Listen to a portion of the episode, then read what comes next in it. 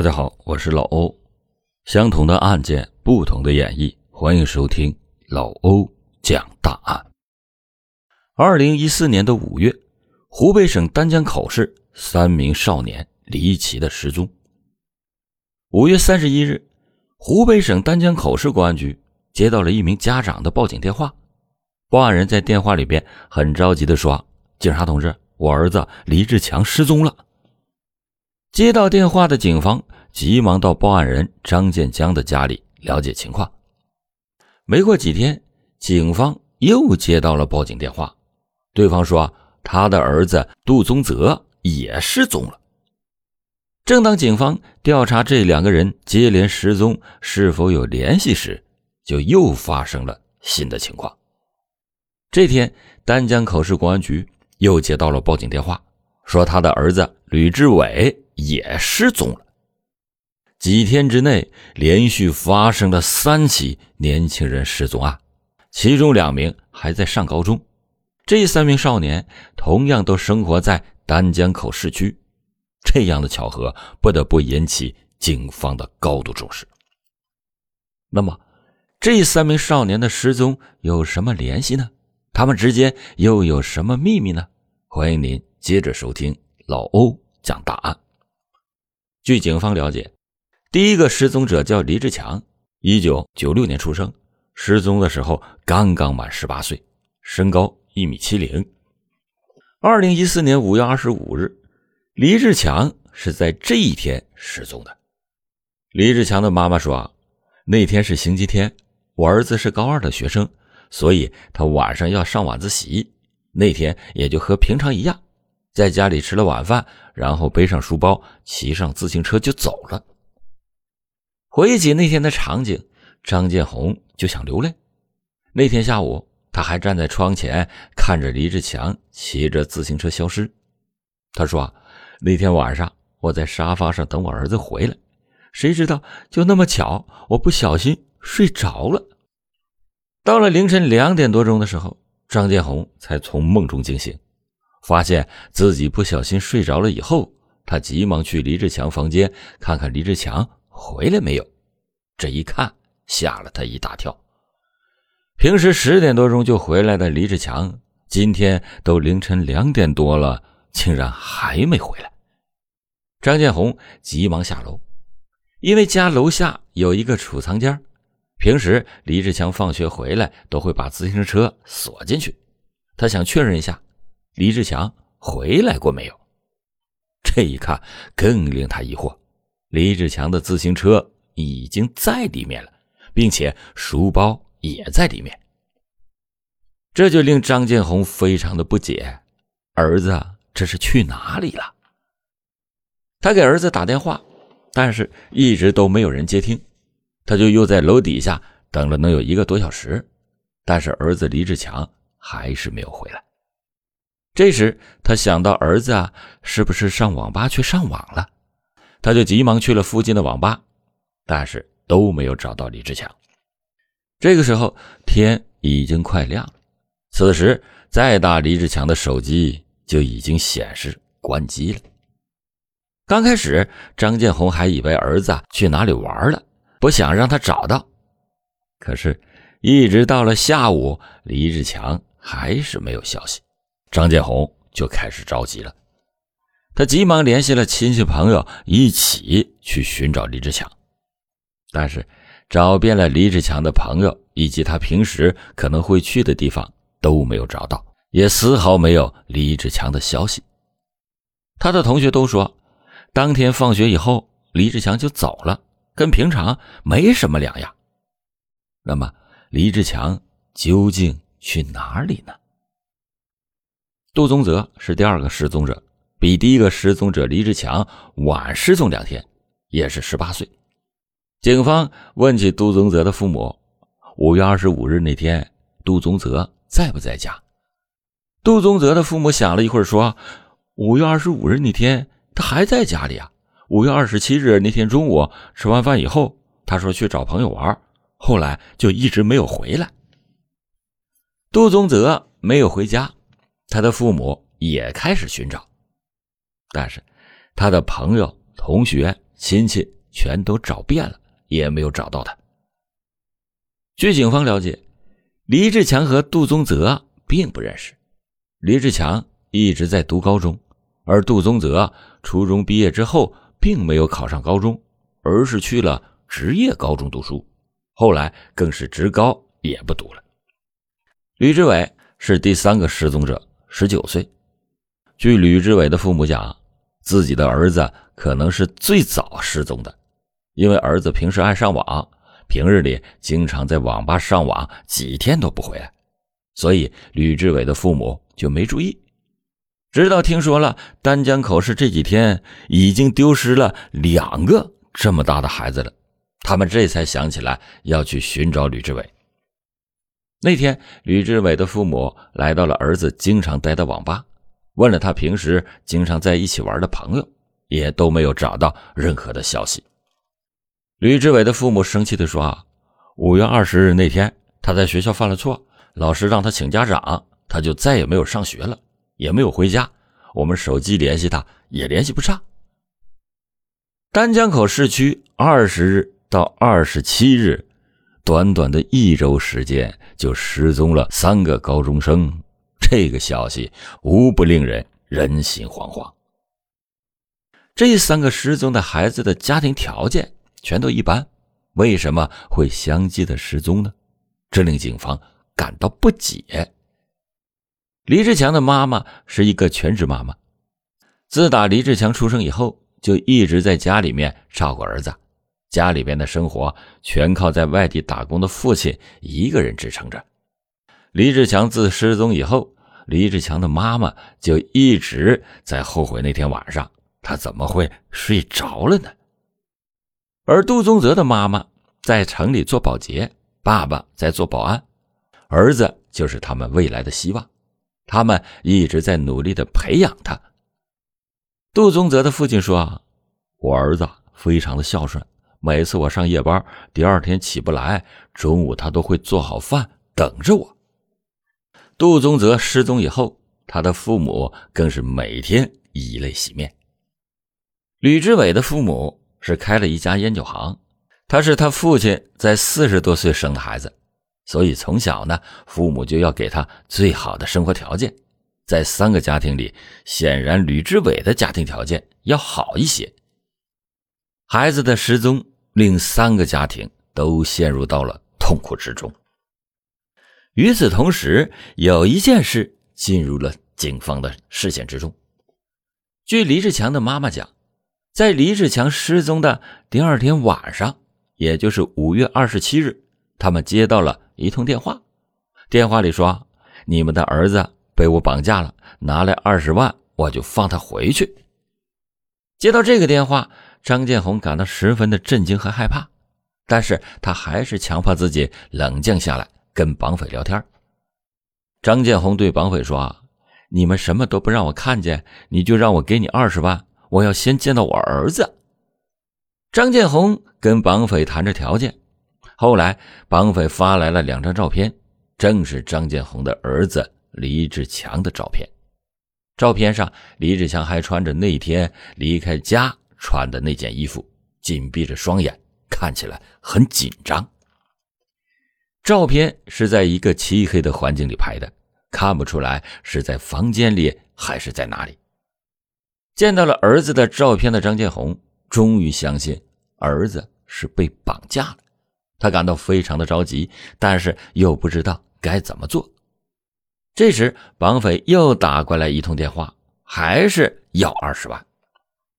张建红表示说：“我上哪里给你弄二十万呢？我家里连五万块钱也没有。你要是不相信，可以来我家里看我家有多穷。”张建红跟绑匪讲了能有半天，从最开始的赎金二十万，最后被绑匪降到了一万块钱。张建红无奈，只能是答应了。接着，绑匪给了张建红一个地点，要张建红在晚上十二点之前把钱放在那里。并且警告他，千万不要报警，否则他就要撕票。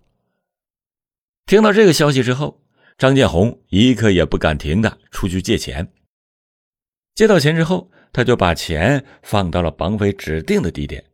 绑匪告诉张建红：“你只要把钱放在那里，就可以去另一个地方接你儿子了。”但是，当张建红赶到另一个地方时，并没有见到儿子李志强。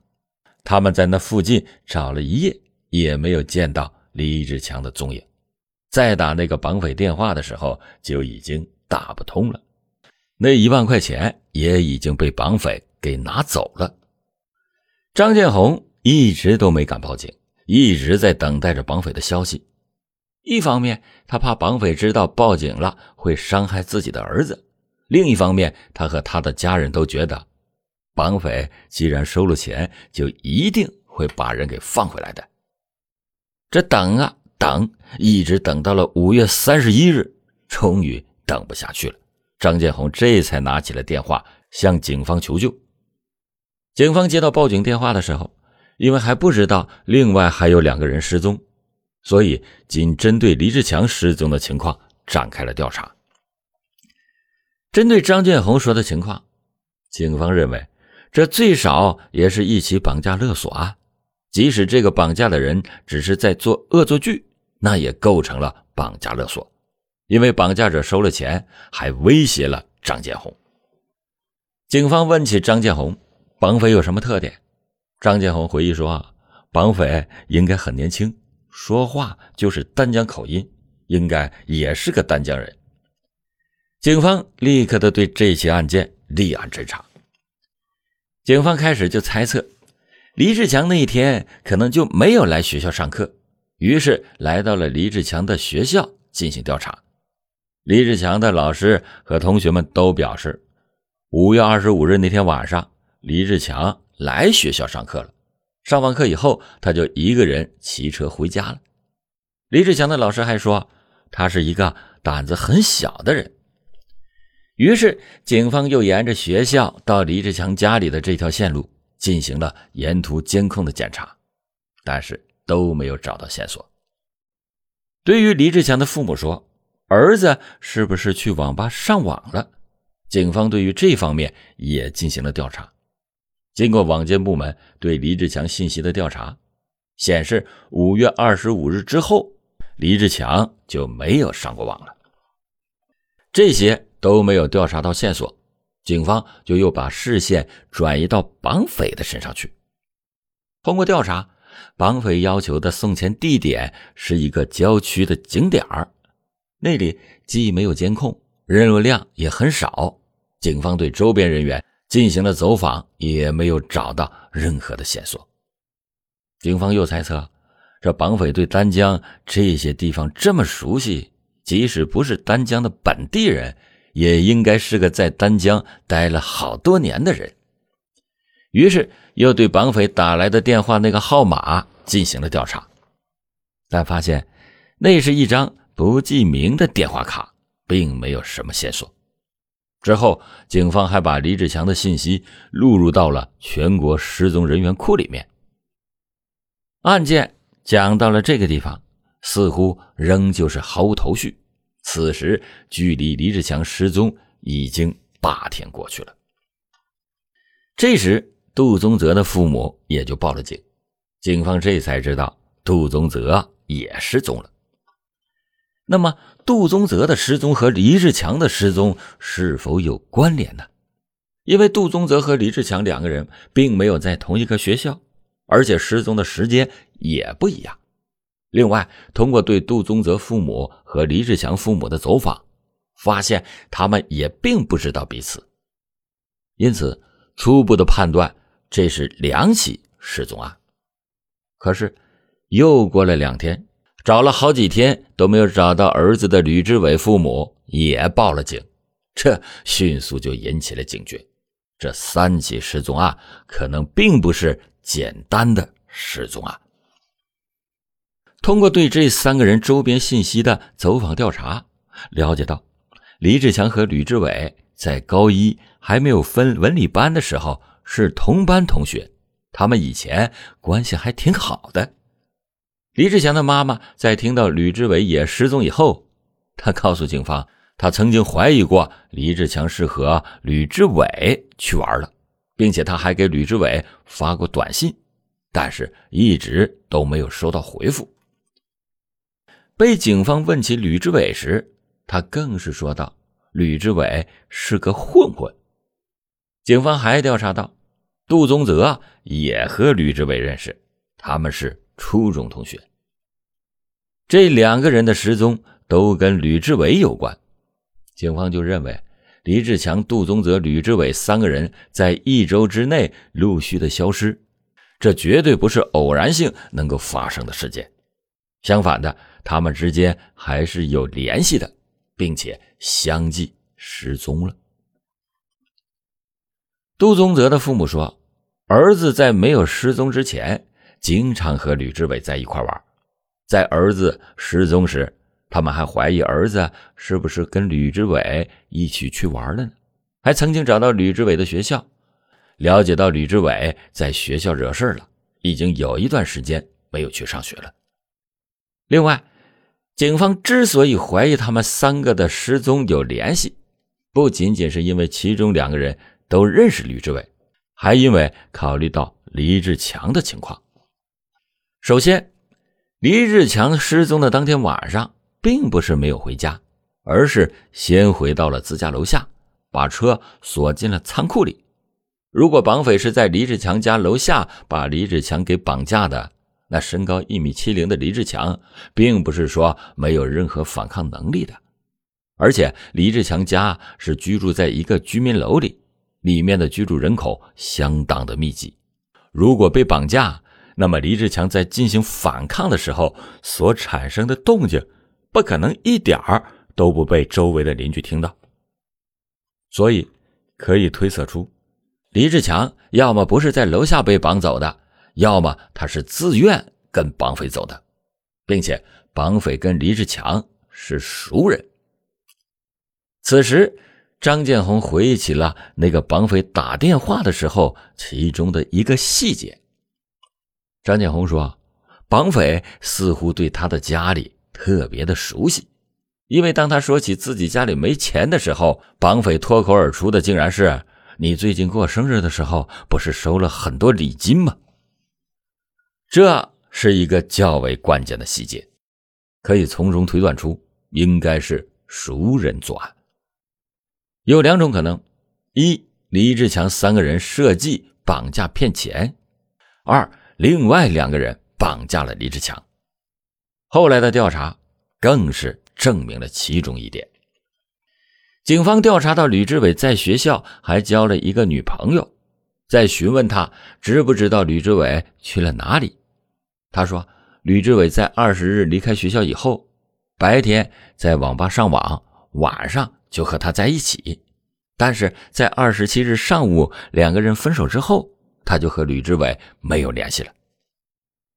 从吕志伟女朋友的话可以得知到，吕志伟并不是五月二十日失踪的，他是五月二十七日失去踪迹的，恰巧跟杜宗泽是同一天，并且通过网监部门调查到，自从二十五日李志强失踪以后，在网络上就没有了他的任何上网痕迹。只有吕志伟和杜宗泽的上网痕迹。假设李志强三个人合伙骗了李志强家里的钱出去玩，他们三个都是爱泡网吧的人，怎么可能其中一个人一点痕迹都没有呢？因此，警方就做出了一个大胆的猜测：吕志伟和杜宗泽合伙绑架了李志强，骗了李志强家里的钱。之后发生了一件事，更是印证了这一点。警方在丹江口市汽车站发现了吕志伟和杜宗泽的踪影。据汽车司机回忆，那天早上，他的车刚出丹江口市区就被给拦了下来。之后，两个男孩上了车，到湖北省襄阳市城区时，两个人下了车。经过汽车司机辨认，这两个人就是吕志伟和杜宗泽。到此已经基本可以确定，就是吕志伟和杜宗泽绑架了李志强，而此时距离李志强失踪已经过去了十天了。那么李志强究竟怎么样了呢？欢迎您继续收听老欧讲答案。正当警方想要去襄阳市寻找吕志伟和杜宗泽时，吕志伟的女朋友收到了吕志伟发来的求救信息。这条短信非常的奇怪，信息表示吕志伟说他被一个组织给控制了，对方使用的是一个陌生的手机号。当警方得到这个消息以后，想要再联系上这个手机号码时，就已经打不通了。这条短信也引起了警方的怀疑。就在警方顺着这条线索查询的时候，六月五日的当天晚上，吕志伟的家人就接到了他的求救电话，说他现在在武汉，他逃了出来。吕志伟的家人就连夜赶到了武汉，把吕志伟给带了回来。第二天，警方见到了吕志伟，询问当时是什么情况。吕志伟显得有些慌张。他说：“五月二十五日那天，杜宗泽找到他，让他把李志强带到金刚山上。于是那天晚上，他就把李志强带到了金刚山下。接着，杜宗泽带着李志强上了山。一会儿，杜宗泽一个人下来了。吕志伟就问杜宗泽：‘李志强去哪儿了？’杜宗泽啊淡淡的说。”他走小路回家了。吕志伟继续说：“啊，之后他跟杜宗泽一起去了襄阳市，后来又辗转来到了武汉。一到武汉，就有人开车来接他们。紧接着，吕志伟就被关进了一个小房子里。原来，杜宗泽想让吕志伟加入一个组织，但是吕志伟不肯。后来，他趁着没人注意。”他就偷偷的用一个组织成员的手机给他女朋友发了短信，一直在等着有人来救他。可是还没有等到，碰巧杜宗泽和人家喝醉了，他才终于偷跑了出来。警方听后认为吕志伟讲的话里边有很大的疑点。首先，警方问他，杜宗泽把他带到了什么地方？他说分不清是哪里，这就令警方感到疑惑。再结合之前那条奇怪的短信，警方就越来越怀疑眼前的这个少年。随后，警方对吕志伟讲的金刚山进行了搜寻，但是也没有找到任何的线索。最后，在山下一个加油站的监控里，发现了吕志伟在加油站里买汽油的场景。这时，警方就意识到李志强可能已经是凶多吉少了。警方急忙又传讯了吕志伟，在警方的劝解之下，吕志伟终于讲出了案件发生的真实经过。吕志伟交代，五月二十五日那天，他把黎志强带到了金刚山下。